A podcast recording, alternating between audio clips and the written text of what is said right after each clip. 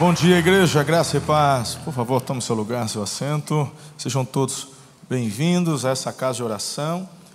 Que bom que você fez a melhor escolha nesse seu dia de estar aqui reunido para poder adorar a Jesus e na companhia de irmãos queridos e preciosos. Isso é tão especial. Só para comunicar a vocês, conversei semana passada sobre o livro Escatologia Vitoriosa, só para comunicar que já chegou em nossa livraria, tá bom? Então, você que fez a encomenda e você que não encomendou, mas nós fizemos pedidos a mais, fica aqui, então, o registro, você pode passar lá. O livro da nossa série de mensagens, Direção Divina, esgotaram, mas terça-feira à noite já teremos novamente a reposição do estoque, tá bom? Muito bem, vamos à mensagem de hoje. Como disse, estamos em uma série onde a abordagem do direcionamento de Deus para as nossas vidas é algo fundamental. Conversamos semana passada sobre a primeira decisão, são sete decisões que seremos desafiados a tomar. A primeira é a de começar. E hoje pode até parecer que vai na contramão, mas não. Eu acho que você vai entender bem, porque queremos conversar hoje sobre os sinais de pare que você precisa identificar. Sim, é. Você também precisa aprender a parar. Então, em quais momentos, em quais circunstâncias e o porquê é o que procuraremos conversar nos próximos instantes. Quero convidar você a orar comigo mais uma vez e buscar do Senhor direcionamento para esse tempo aqui. Pai, não há nada em mim mesmo que eu possa dar que vai promover aquilo que precisa acontecer no coração dos meus irmãos, inclusive no meu, a não ser que venha primeiro do Senhor, por ação direta do Teu Santo Espírito Pai, fala conosco, fala com os nossos irmãos da comunidade online, acompanhando, Pai, esta mensagem. Que o Senhor, de uma forma muito poderosa e intensa, fale aos corações. Nós oramos com fé, no nome poderoso de Jesus. Amém. Com relação à nossa comunidade online, semana passada tivemos algumas dificuldades, né, filhos? Eu sei que houve interrupção da transmissão algumas vezes. E isso se deu por motivo de força maior, não é com relação nem aos nossos equipamentos e à nossa organização aqui. Houve ruptura de uma fibra ótica e com isso ficou bem debilitada, mas nós já estamos fazendo, inclusive, é, contratação de novas linhas de transmissão de internet para deixarmos, inclusive, outras é, sobressalentes, a fim de que todas as nossas transmissões possam fluir de uma forma aí de uma forma perfeita para você poder cultuar, não apenas acompanhar uma transmissão, mas cultuar o Senhor de onde você estiver. Então, temos várias pessoas aqui nos acompanhando, inclusive não só no Brasil, mas no mundo. Sejam todos vocês muito bem-vindos muito bem à nossa celebração agora das 10. Bem, eu queria convidá-los a lerem comigo o nosso texto base da série Direção Divina. Salmo 32, verso 8.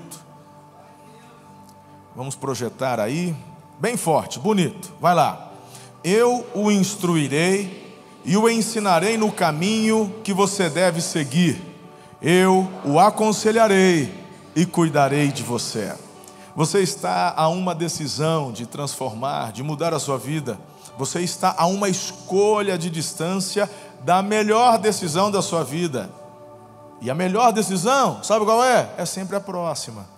É sempre a seguinte. Então, hoje queremos conversar sobre parar. É importante entender e enxergar o sinal de par. Eu quero ler o texto que para mim é muito relevante. É, esse texto aqui me impactou muito quando ainda era até solteiro. E eu sei que vai falar contigo também. Hebreus, capítulo 12. Eu quero ler em duas versões. A primeira versão, na NVI, que nós costumeiramente utilizamos aqui, e depois eu vou utilizar a versão a mensagem, a, a, a versão, a mensagem, ela é bem interpretativa. Você vai perceber a diferença. Ele lança a mão de algumas palavras que não está no original, mas ele mantém o sentido. Na verdade, o objetivo desta versão é auxiliar a compreensão do texto. Então, para o estudioso da Bíblia, você não pode usar apenas como base a versão, a mensagem, ou na linguagem de hoje. Mas, tendo um texto base, com uma tradução bem fidedigna, e utilizando para você ter uma melhor compreensão do texto, ela é muito bem-vinda, como nós vamos fazer agora. Combinado? Então, farei a leitura do mesmo texto, só que duas vezes, em versões diferentes. Primeiro na NVI, Hebreus 12, os três primeiros versículos. Portanto, também nós, uma vez que estamos rodeados por tão grande nuvem de testemunhas, livremos-nos de tudo que nos atrapalha e do pecado que nos envolve e corramos com perseverança a corrida que nos é proposta. Tendo os olhos fitos em Jesus, autor e consumador da nossa fé, ele, pela alegria que lhe fora proposta, suportou a cruz, desprezando a vergonha, assentou-se à direita do trono de Deus. Pensem bem naquele que suportou tal oposição dos pecadores contra si mesmo, para que vocês não se cansem nem desanimem. Agora, na versão, a mensagem. Percebam o que isso significa. Todos esses pioneiros iluminando o caminho, todos estes veteranos nos encorajando. Significa que o melhor a fazer é continuar, livres dos acessórios inúteis, comecem a correr e nunca desistam. Nada de gordura espiritual extra, nada de pecados é, parasitas. Mantenham os olhos em Jesus, que começou e terminou a corrida de que participamos. Observem como ele fez, porque ele jamais perdeu o alvo de vista, aquele fim jubiloso com Deus. Ele foi capaz de vencer tudo pelo caminho, a cruz, a vergonha, tudo mesmo. Agora está lá, num lugar de honra ao lado de Deus quando se sentirem cansados no caminho da fé, lembrem-se da história dele, da longa lista de hostilidade que ele enfrentou. Será como uma injeção de adrenalina na alma. Bacana, né? Legal. Melina Marquita, ela disse certa vez: pare, recupere-se, sobreviva. Parar nem sempre significa desistir. Compartilhava agora no culto das oito. Tem duas séries interessantes da HBO, que agora chegou há pouco tempo na Netflix. São séries mais antigas. Primeira série, Irmãos de Guerra, e a segunda série, Pacífico. As duas, Eliezer, foram dirigidas por Steven Spielberg com direção também de Tom Hanks. A primeira, lá em 2000, no ano de 2000, e a segunda, Pacífica, foi feita no ano de 2011, se não me falha a memória. A primeira eu já assisti, assisti agora recentemente, terminei ontem. A Irmãos de, o, o Irmãos de Guerra.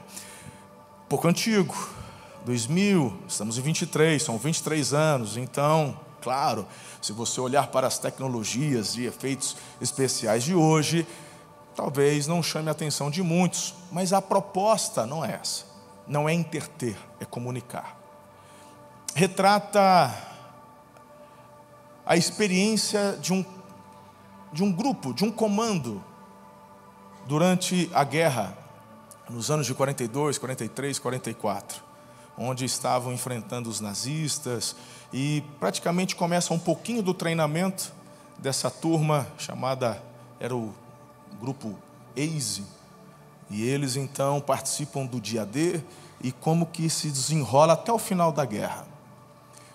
A segunda eu comecei ontem, esta Pacífico, acontece antes, ano 40, 41, que foi a Guerra do Pacífico, Estados Unidos contra o Japão, lá nas Ilhas Salomão. Onde eu quero chegar? Interessante. É, eu mesmo não consegui assistir a primeira série sem chorar algumas vezes, porque retrata uma história real. E cada personagem da série fazia alusão a pessoas reais, nomes reais. Inclusive no início de cada episódio, são dez episódios, no início, quando retratava o evento que aquele episódio retrataria, começava com o testemunho de alguns soldados e oficiais que sobreviveram. E eles contando exatamente na versão deles, na opinião deles, o que aconteceu naquele dia. E aí a série começa falando aquela história. Uau!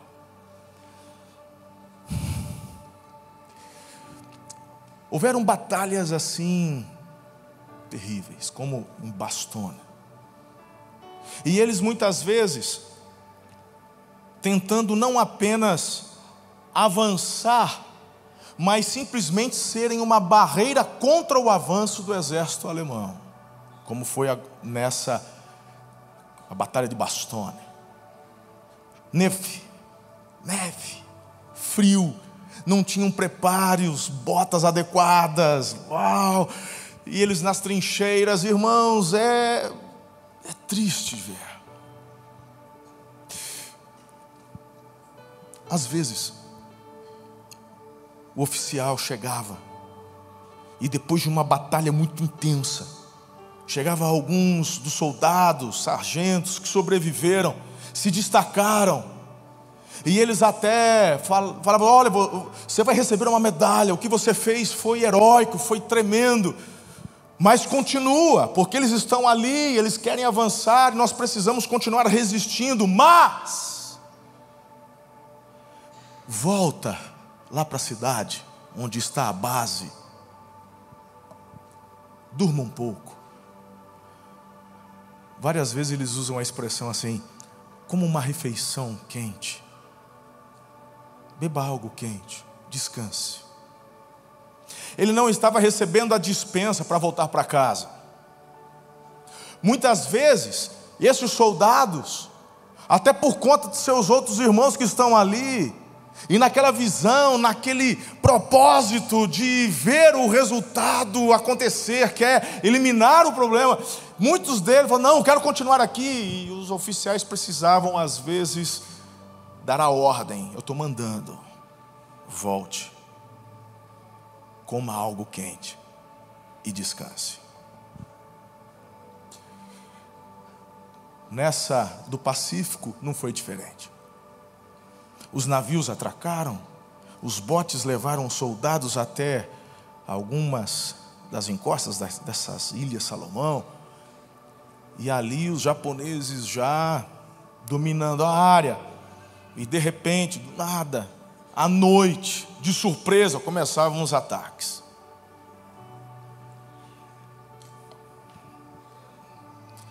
Depois de algumas dessas batalhas, a gente olhava e o Steven Spielberg dispensa comentários. Ele é muito bom. Parece que você está lá na guerra.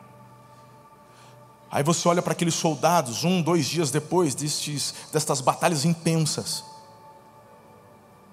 Eles estão rasgados, sujos, aquele clima tropical que você conhece bem, úmido, nada fica seco.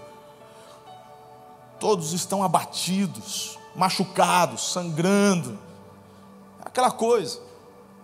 E me marcou muito uma um destacamento desses soldados assim, numa tarde, eles estão ali com o ânimo lá no pé, cansados, e a, a notícia que eles têm é que estão cercados.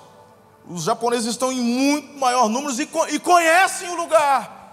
Aí chega uma tropa recém-descidas do navio. Eles estão bonitos, arrumados, com uniforme alinhado. E o comandante na frente da tropa, e eles estão passando e enxergam os outros ali daquele jeito, sem formação, eles estão sentados no chão tentando de alguma forma buscar fôlego para poder só sobreviver. Mas essa turma chegando com sangue nos olhos e brincando, aquela coisa de. Daqui a pouco vem a ordem para aqueles soldados que estão ali. A ordem não era para que avançassem novamente, para que retornassem ao navio.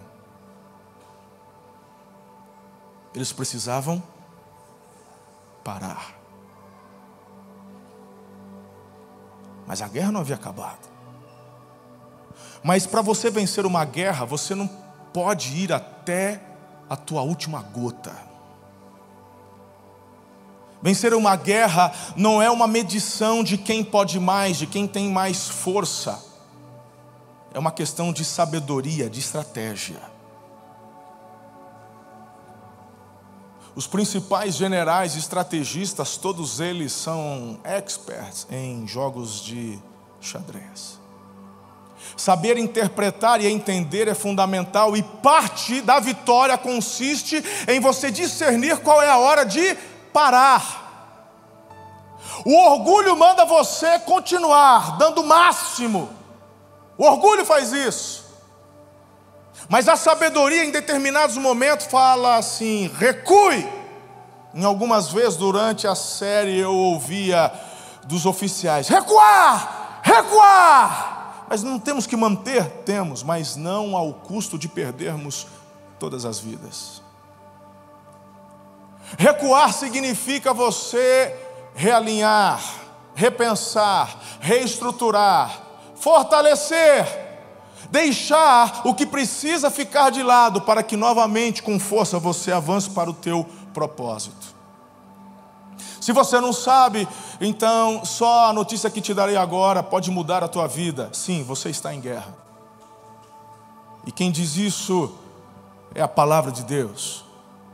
Há uma guerra diária constante. Gálatas capítulo 5 diz que o teu espírito constantemente luta contra a tua alma, tua carne. Você pode não enxergar e não querer aceitar, mas isso não muda a realidade. No mundo espiritual existe uma batalha que ocorre de forma dioturna. E ao passo que alguns de vocês possam pensar que eu não posso parar, eu tenho que avançar a qualquer custo. Diabo não tira férias. Mas quem disse que você é o diabo? Você vai se comparar com o diabo, irmão? Sério? Quando pensamos sobre parar, não é desistir, mas é justamente reforçar a visão que você tem da tua linha de chegada. Os vitoriosos que marcam a história não são os obstinados em terminar. O obstinado Hitler se matou com um tiro na cabeça quando percebeu que o seu propósito não tinha dado certo. Mas quando você luta por um ideal, por algo que vem do coração de Deus, mesmo sofrendo as mesmas dificuldades que o idealizador que começou tudo isso. Mas a diferença está em quem ganhou a guerra.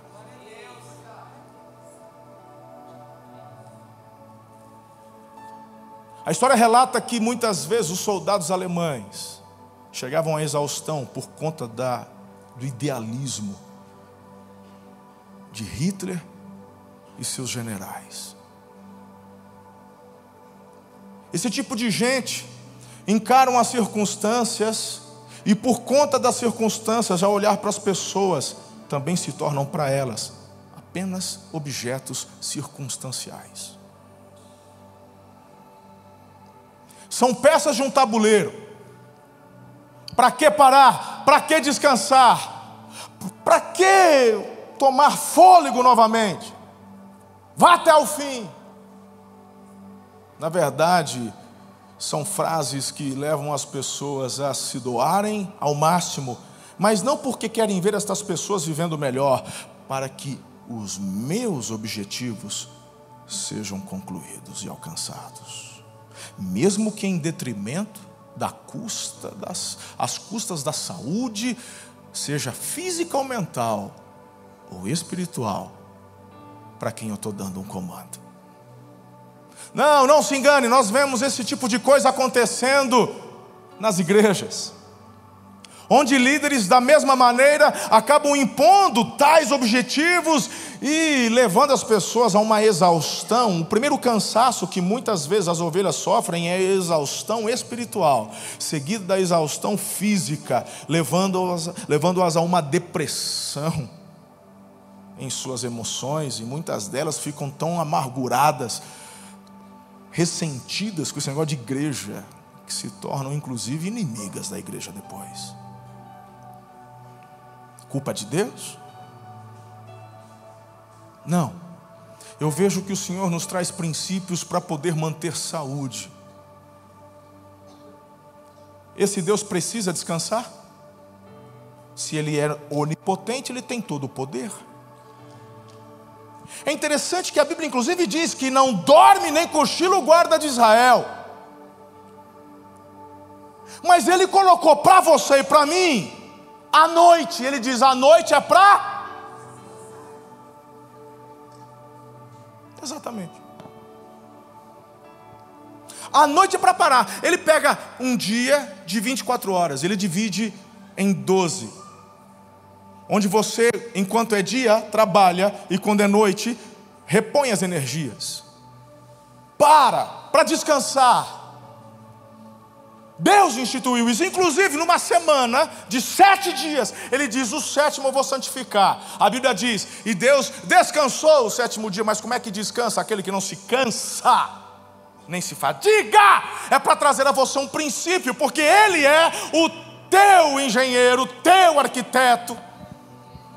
Não sei se você entendeu, mas a engenharia genética que trouxe vida a você partiu e emanou do fôlego de vida do Senhor. Ele planejou você. E como ele planejou, ele sabe o que funciona e o que não funciona. E ele diz que você, eu coloquei um dispositivo em você, que para você alcançar a exponencialidade, você precisa parar. A razão de Deus ter colocado isso em você eu posso trazer algumas suposições, mas você pode obter essa resposta dele mesmo quando chegar no céu. Mas a única coisa que me vem à mente, como propósito dele ter colocado em nós este tempo de necessidade para pararmos, é tão somente para vislumbrar e valorizar quem Ele é, o que Ele fez, o que Ele faz e sonhar com o que Ele fará.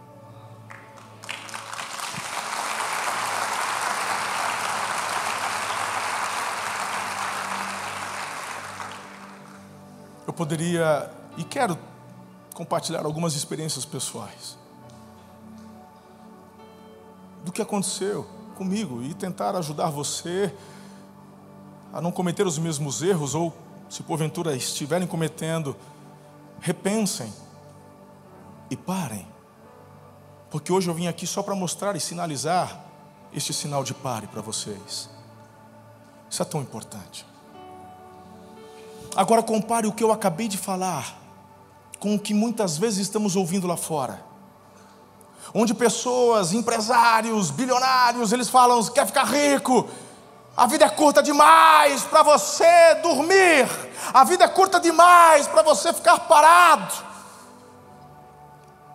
E as pessoas acham que de verdade ficarão milionárias se dormirem apenas duas horas por noite dormirem de madrugada e acordarem de madrugada.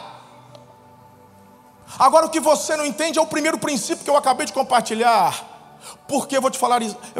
Presta atenção: existem duas formas de você recarregar teu celular. Ou teu carro elétrico. De repente, alguns aqui já têm o seu carro plug-in. Logo teremos aqui na igreja um estacionamento para os carros elétricos para poder fazer a recarga. Estamos chegando lá. É a realidade. Mas existem duas formas de você dar carga no teu celular. Por que, que celular todo mundo tem? Carro elétrico, um dia vai chegar o seu. Aí, um já tomou posse. Mas a, a, duas formas. Como? A primeira, que todo mundo gosta, é a carga rápida. Quantas vezes você já pegou e falou assim: esse carregador aqui é uma porcaria. Seis horas está carregando aqui, ainda não chegou a 100%. Mulher, cadê aquele teu que carrega em 30 minutos? Está aqui. Aí você vai lá e joga aquele de. Que a gente quer uma carga rápida. Só que talvez o que você não saiba, não saiba, é que, de fato, sim, aquele carregador tem um dispositivo que faz com que o teu celular, ao invés de chegar a 100% em 6 horas, chegue a 80, 90% em meia hora. Tudo bem, ele faz isso. Mas tem um custo. a vida útil desta bateria diminui. Se essa bateria durasse, vamos supor, eu não sei, um ano, se você usar apenas as cargas rápidas, ela diminui para metade. O carro elétrico, a mesma coisa. E o que está caro hoje num carro elétrico são suas baterias. Tem garantias. Tem garantia de 10 anos. Pensa, poxa, bacana, vou comprar 10 anos. Pois é, só que dá 10 anos acaba e é a partir daí que não começa mais, vai ter que trocar. É quase 60% do valor do carro que você comprou. Mas eu acho que é uma boa, porque ainda se você fizer a conta do combustível que economizou, vai dar elas por elas. Mas não tem milagre, irmão. Você só está andando um passo aí no que a tecnologia está oferecendo. Mas existem duas formas de carga. O carro que você comprar elétrico, ele vai te dar um carregador. A maioria deles já vem com um aparelhinho para você carregar. Carga lenta. Seis horas para carregar a bateria. Lenta. Mas quando você está numa viagem para São Paulo e precisa parar num posto, ali vai ter um lugar para carregar. É uma carga rápida, em meia hora você carrega o carro. Só que saiba, está prejudicando a bateria, mas você tem que fazer. Agora, se você faz o uso desta recarga de vez em quando, tudo bem. Mas se você faz isso todo dia, um dia ou outro você perder cinco, seis horas de sono, tudo bem. Mas todo dia você dormir às duas da manhã e acordar às cinco, o, os 120 anos que Deus te deu é só olhar para a prática. Você chega a 60 com essa cara de acabado. O erro está onde? No projetista ou na tua obediência? Tem um que quer que você sente o couro. Ele nem liga se você, em 10, 15 anos, ficar milionário. Desde que você abrevia a tua vida que Deus te deu de 120 para 60 próprio diabo, meu irmão, vai fazer com que você acelere o máximo, quanto você puder. Não pare, não durma, não tire férias, só avance. Dê o seu melhor. Você vai perceber que logo, logo alcançará o seu primeiro milhão, mas vai perder o coração da esposa, do filho, e os teus melhores momentos, na verdade, não estarão adiante, mas ficarão para trás.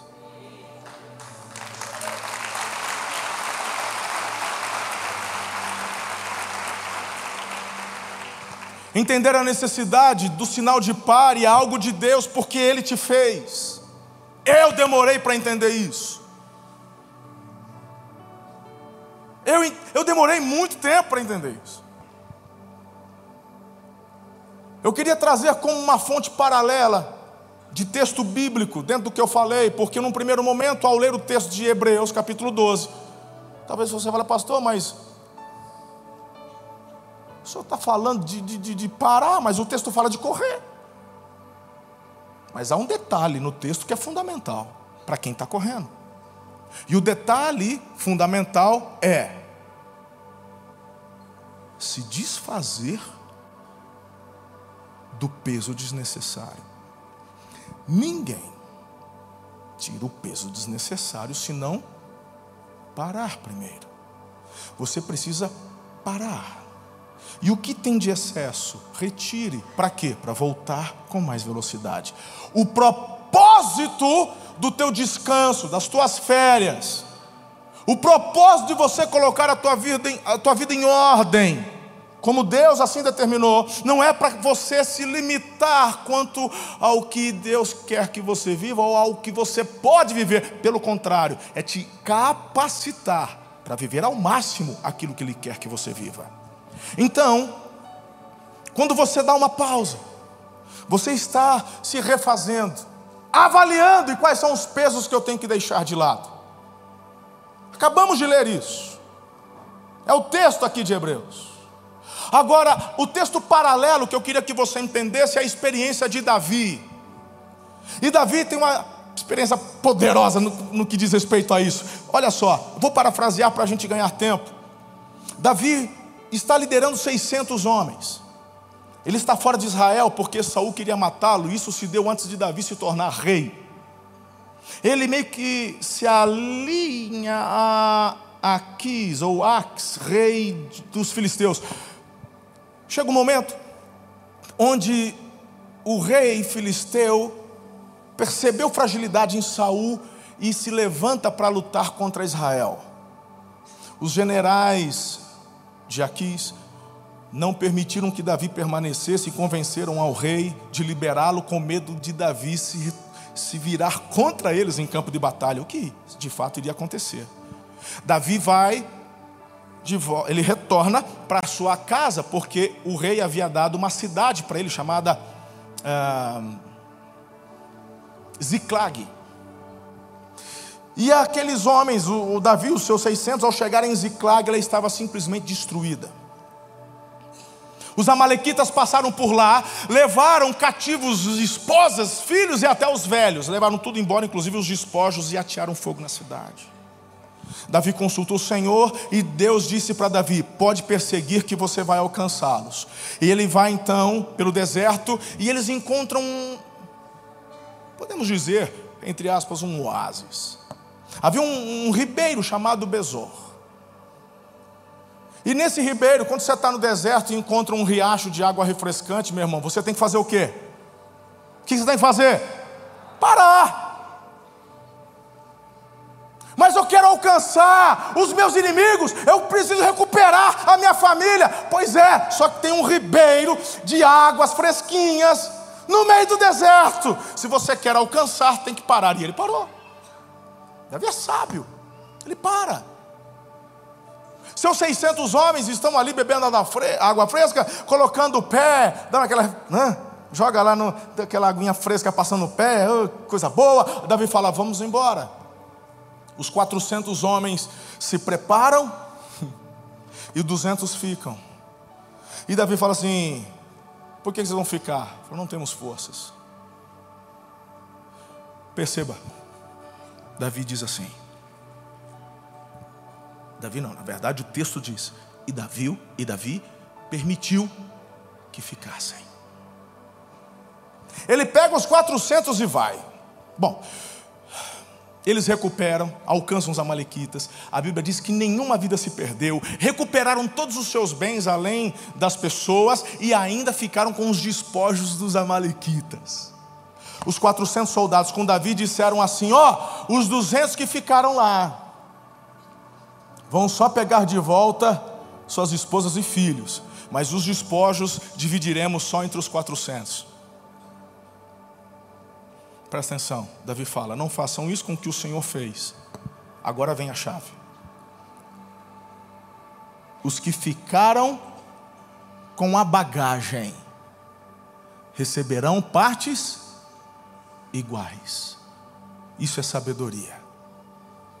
Na cabeça de Davi, o fato daqueles 200 terem ficado foi algo que Deus providenciou. Porque naquela parada estratégica, pesos excedentes permaneceram. Se eles vão ficar, para que levar tudo? Deixa aqui os equipamentos, deixa o que é desnecessário. O que Davi está dizendo nessa frasezinha é o seguinte: se não tivessem ficado com a bagagem, não teríamos alcançado os Amalequitas. Foi Deus quem fez, a parada foi estratégica. Só entende isso, irmão, quem é sábio. Só, só entende quem é sábio. Quem consegue perceber a importância de uma parada estratégica. É Deus quem faz.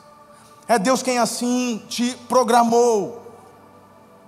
Agora é impressionante porque quando olhamos para os nossos adolescentes, principalmente são eles, na sua grande maioria, os jovens, passando as madrugadas em claro, não nos finais de semana e feriados, mas durante a semana, passando as madrugadas com os seus WhatsApps e suas mídias e redes sociais. Na verdade, eles não estão fazendo nada diferente do que estão vendo os pais fazerem. Eu nem tenho rede social, pastor. Não, você não entendeu onde eu quero chegar. Eles não veem em você as paradas estratégicas de sabedoria.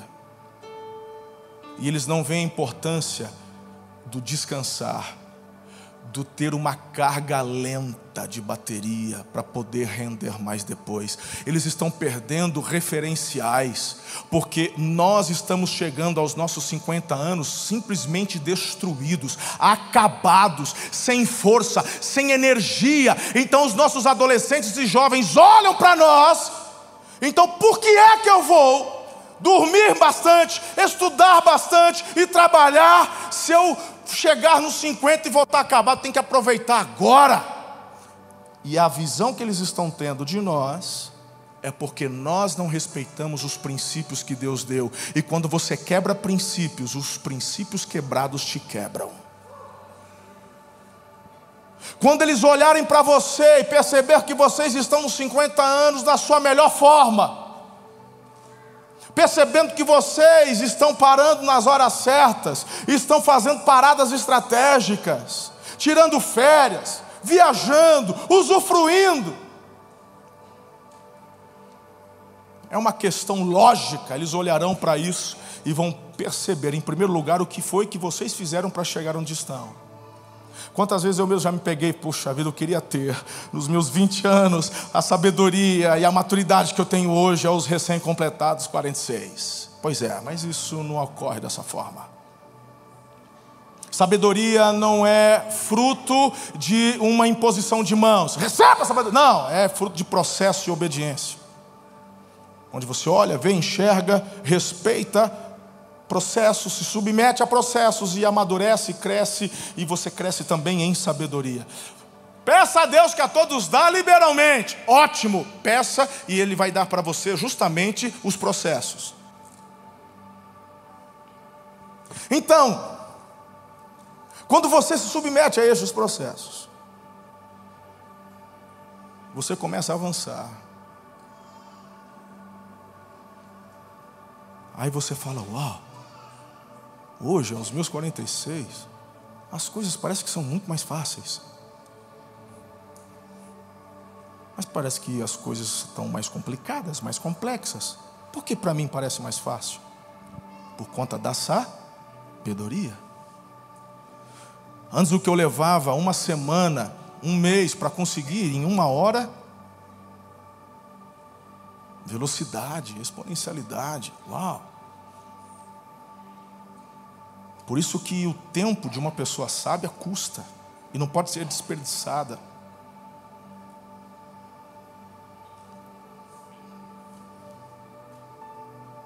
Às vezes o melhor que você tem a fazer é descansar.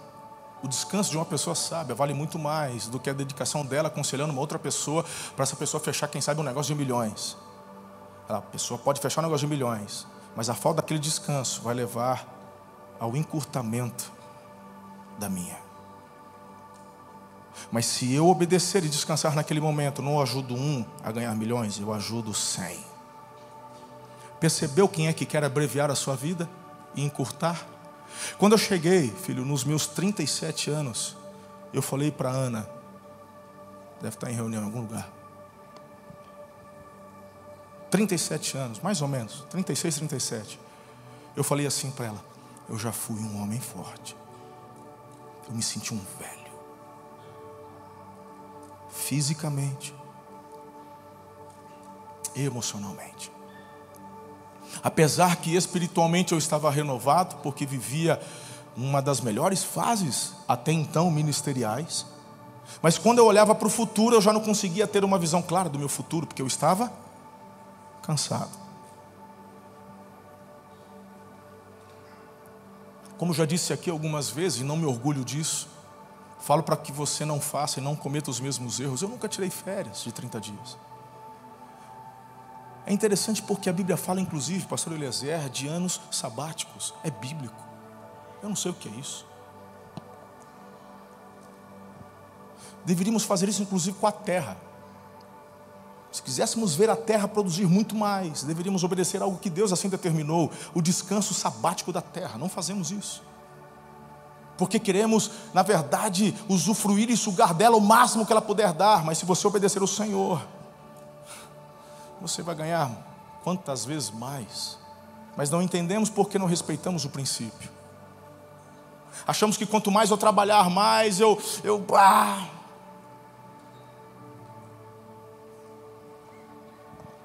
E vamos ouvindo de pessoas conclusões infernais, como do tipo: é, ninguém vive para sempre.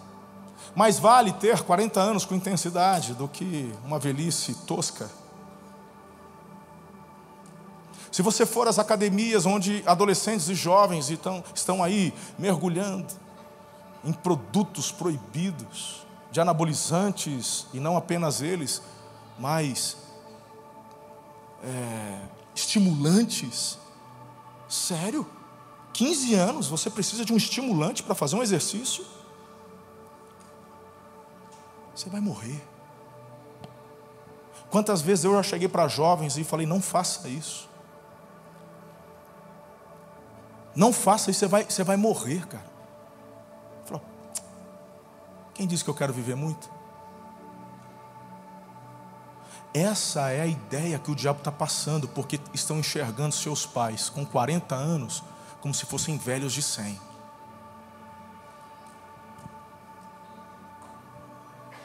Que motivação eles têm? Hoje o Senhor te trouxe aqui para você entender que precisa tomar uma decisão para parar. Eu estava sentado exatamente onde vocês estão, mais ou menos, anos atrás. Eu sou ruim com data, não me recordo muito bem. Era uma conferência profética, eu já disse isso, mas muitos estão aqui novos. Foi em 2018. O pastor Luiz, o apóstolo Luiz Hermínio estava pregando e compartilhou de uma doença que ele teve, precisou fazer uma cirurgia, inclusive ficar com aquela bolsa, né, para fora e ficou em casa por seis meses. Ele compartilhava, a igreja fluindo, estava muito forte. Daqui a pouco ele deixa o microfone, desce vai até o meu ouvido da Ana, bota a cabeça. E falou assim: Deus está mandando você mudar sua agenda. Em 2018, estávamos vivendo um momento de grande expansão. Grande, milhares de pessoas nas células, as extensões. Mas eu fisicamente estava esgotado e emocionalmente até em depressão. Não algo oficial, mas eu eu senti um espírito depressivo dentro de mim. Compramos uma área, nós tínhamos uma área grande, vocês conhecem lá, onde eu mesmo, quando compramos, vislumbrei ali o crescimento, a construção. E já nessa época eu falava assim: Senhor, quer saber?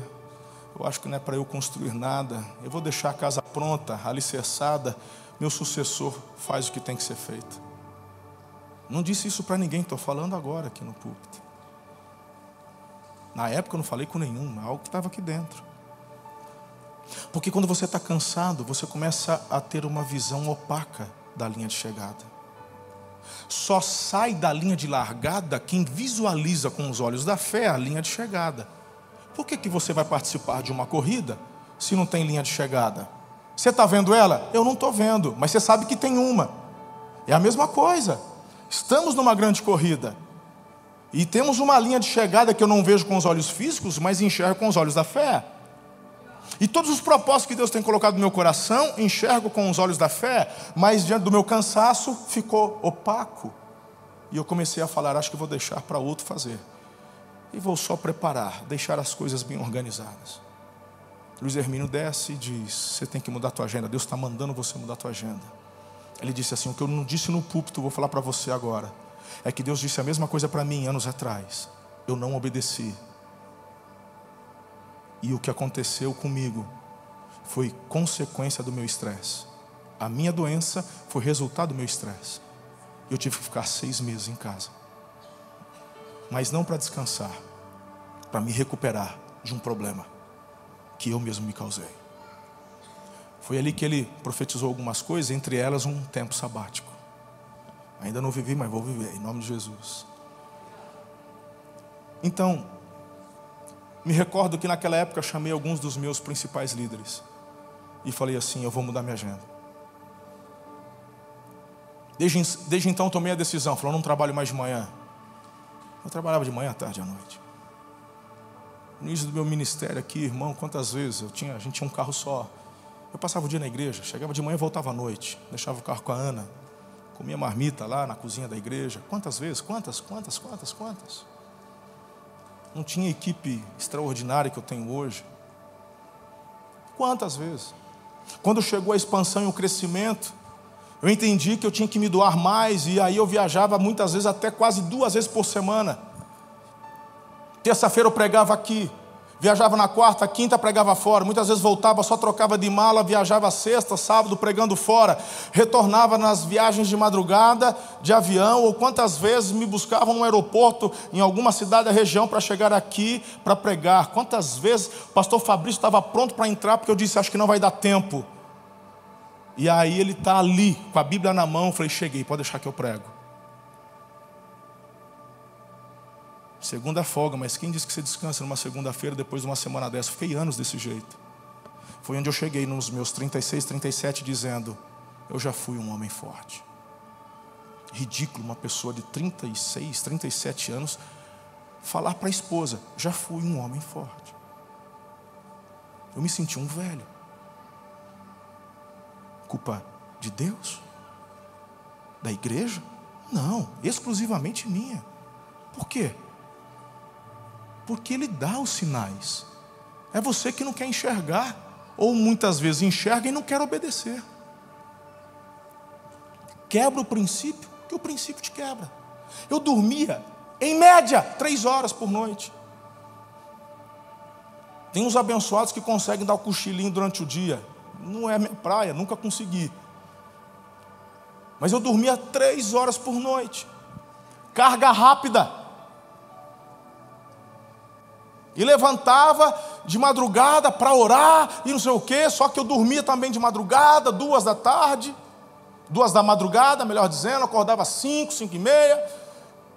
Vamos que a vida é urgente, o ministério é urgente, e, e eu nesse, talvez como alguns de vocês, com relação à oportunidade, ao momento onde a sua empresa está, com relação, não sei, de repente é você.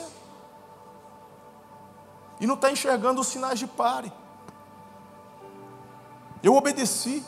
E eu falei, não trabalho mais de manhã. E também não quero que a Ana não trabalhe. Ela também vai ficar comigo, porque eu falei, eu não quero ficar sozinho. Foi fácil? Não, irmão. Uma semana até foi legal. Depois de uma semana, eu falei, ah, já estou bom, acho que eu vou para o escritório. Você começa a se sentir inútil.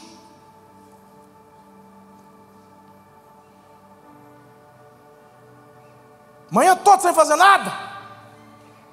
Inútil perdendo meu tempo, jogando meu tempo. Eu tive que ser duro comigo mesmo, porque parece que bombardeava na minha orelha. O apóstolo, Deus mandou você mudar sua agenda. Aí me dava um temor e eu resolvi obedecer. Aí eu comecei a mudar. Foi um processo, não foi fácil. A introduzir novas, novos hábitos. Ah, de 2018 para cá, quanta coisa mudou. O que você está vendo hoje, do que eu vivo, de onde é, é fruto de obediência, de dedicação, de esforço, diante dos sinais de pare que Deus me deu. E aí eu comecei a perceber, foi aí que eu percebi, irmão, que hoje eu consigo render muito mais em muito menos tempo. Veio uma exponencialidade. Por quê? Porque é um princípio. É um princípio. Está na hora de você começar a perceber que o Senhor te dá o maior exemplo. Eu estou aqui resumindo para você essa mensagem, acho que eu já te, fiquei sem tempo. Mas para você pontuar e conversar na sua célula quarta-feira à noite. O nosso maior exemplo no que diz respeito a esse tempo de qualidade, de parada, a gente enxerga em Jesus sendo Deus, esvaziou-se de seus atributos, se fez homem. Então, enquanto homem, ele não exerceu seus atributos divinos. Tudo o que ele fez de sinais, maravilhas e milagres, o fez no poder do Espírito Santo. Estamos juntos aqui? Estão atravessando o mar de Tiberíades. Fizeram isso algumas vezes. Ele com seus discípulos. Jesus, em uma delas, estava fazendo o quê? Fazendo o quê? Dormindo.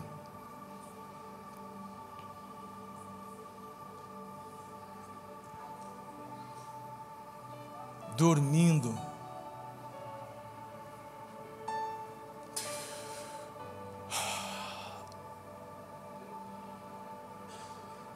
Qual foi a atitude dos discípulos quando começou a se levantar uma grande tempestade?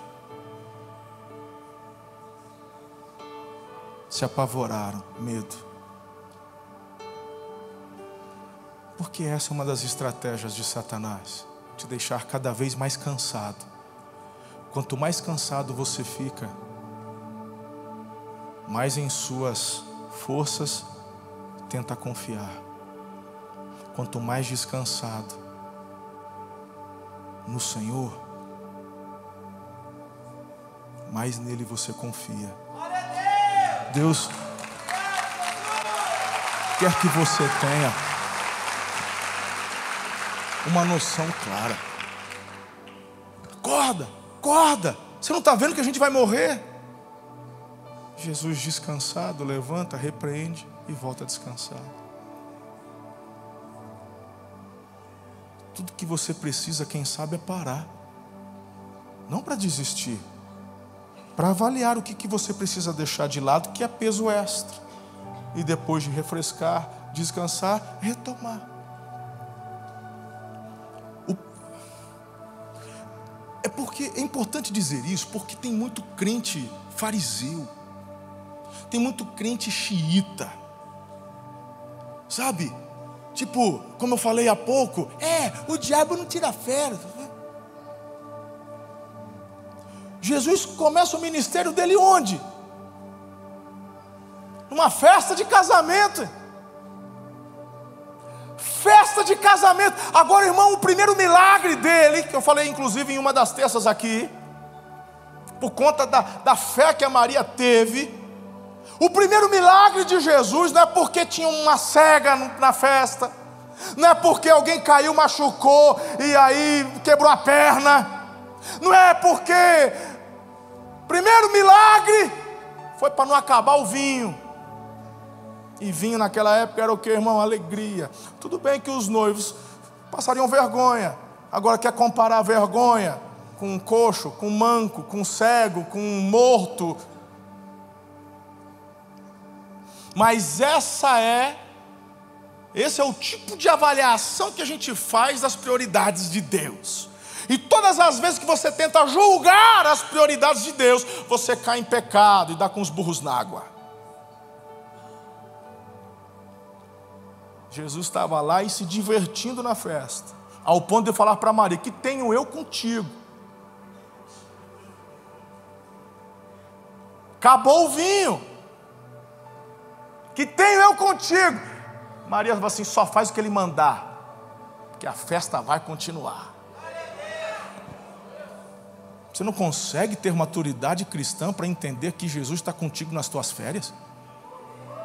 Você não tem maturidade cristã para entender, querido, que você, quando está num sábado, num feriado, num dia no rancho com a família, Jesus está lá celebrando contigo. Você acha que Jesus só está quando você está dentro da igreja? Você está chuluco?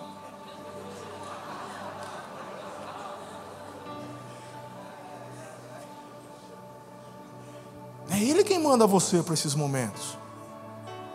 Inclusive o Salmos diz que é Ele quem afofa o nosso travesseiro. Para ter uma noite tranquila.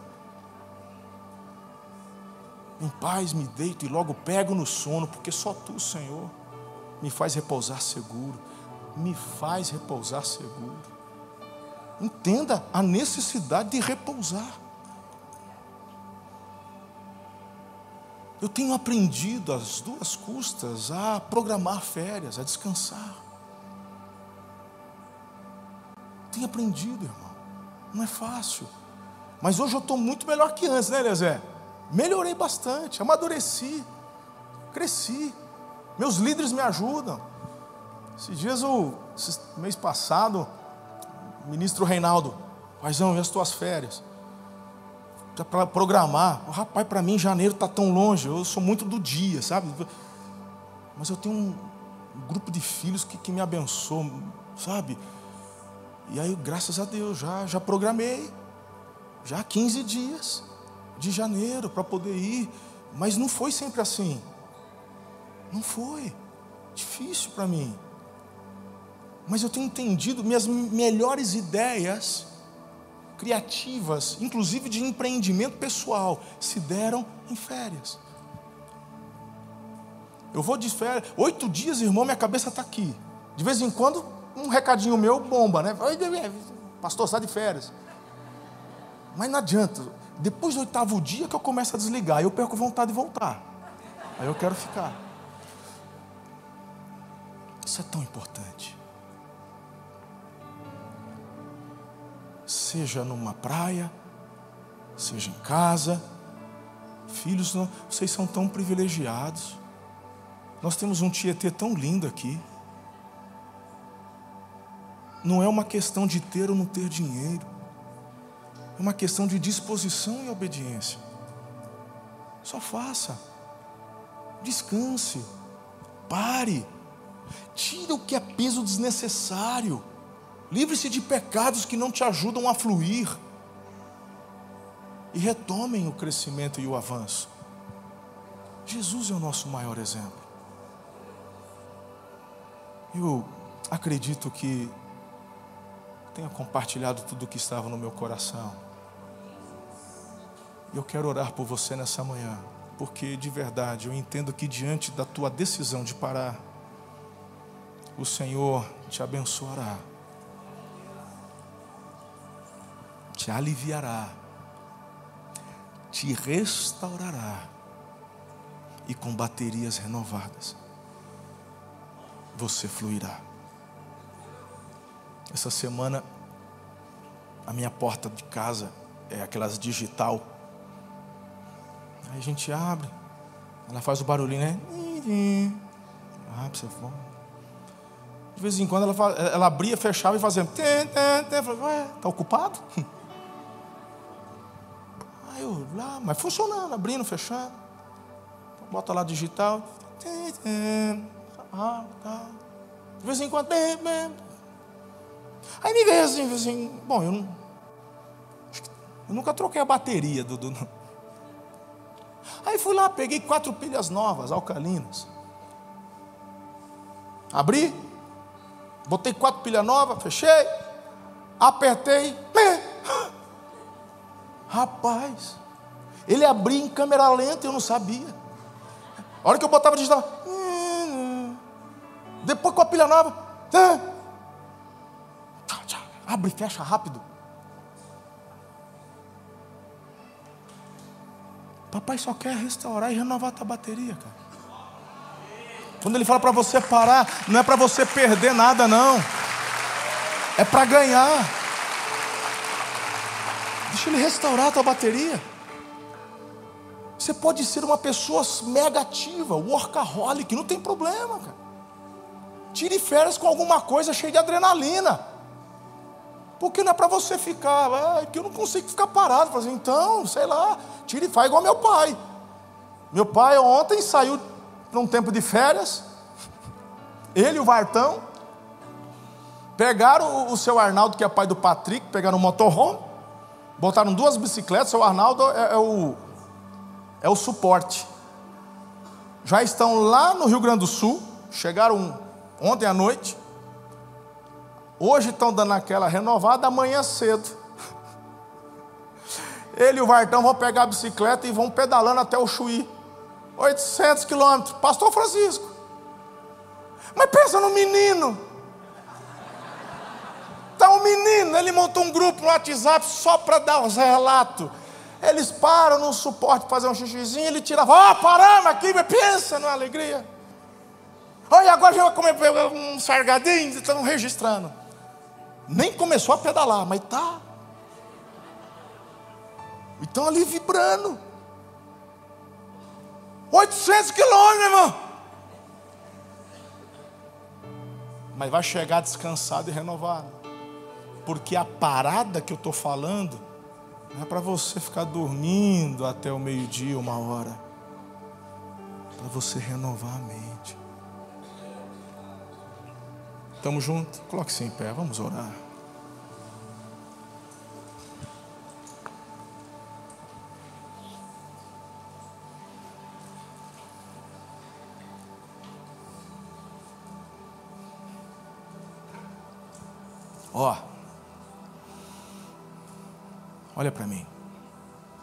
Eu falar uma coisa bem séria. Me veio muito forte no espírito. Pai, você já parou para pensar que o teu filho adolescente pode estar mais cansado que você? Aí alguns pais podem até dizer assim: eles não fazem nada. O princípio é para o ser humano, sim ou não? E se aplica desde que saiu do ventre. Crescimento de um bebê recém-nascido está fundamentalmente em mamar e dormir. Mamar e dormir.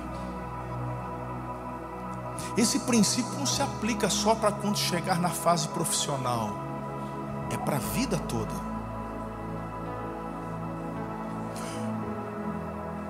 Deveria ser proibido para muitas crianças acordarem às seis da manhã para estudar, porque a melhor fase do sono, o REM, está bem no finzinho da manhã.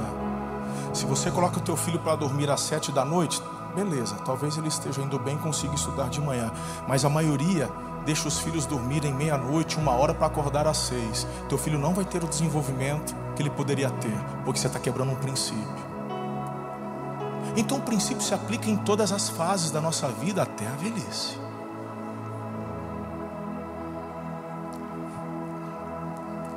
Vocês já viram os fisiculturistas? Já viram? Daquele tamanho? Já viram? Além das bombas. Sabe o que é mais importante para eles? não é nem o treino, é comer e dormir. Se ele tomar anabolizante, treinar, comer e não descansar, não cresce. Porque é um princípio. Então tem filho adolescente que só está precisando receber do pai a compreensão. Porque você já parou para imaginar a exposição tecnológica que o teu filho sofre.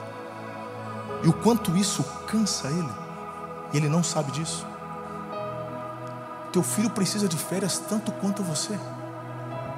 E ter esse tempo em família é fundamental. Planeje isso. Faça paradas estratégicas.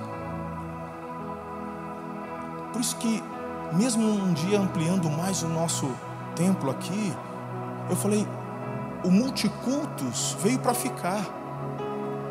Porque você escolhe um culto, dedica o restante do dia para descansar em família, fazer alguma coisa legal em família. Faça isso.